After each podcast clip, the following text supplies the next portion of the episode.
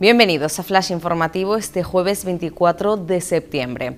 El contador acero en los CERTES subirá de 180 a 196 días y habrá una prestación para fijos discontinuos por la falta de temporada turística.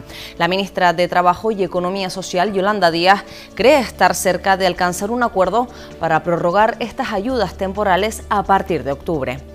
Román Rodríguez afirma que no va a permitir que las islas se conviertan en una cárcel para miles de inmigrantes. El vicepresidente canario eleva el tono tras las últimas declaraciones del ministro Escriba mientras el Parlamento pide la derivación de migrantes a la península. Precisamente en la jornada de ayer, la Policía Nacional daba la orden de reabrir los CIES que quedaron inutilizados durante el estado de alarma. Canarias se aprovisiona para la segunda ola de contagios con un millón de test. Se trata de unas pruebas antígenas que han arrojado buenos resultados y que se han incorporado a la lista de instrumentos de cribado y diagnóstico recomendados en España. La Consejería de Sanidad dio a conocer ayer que se habían detectado 151 casos, hubo dos muertes y se dictaron 143 altas médicas.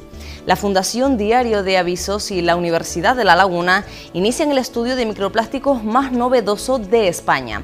La institución académica acoge la presentación de la investigación que arrojará luz por primera vez sobre la presencia de este contaminante en los fondos marinos del archipiélago. Más noticias en diariodeavisos.com.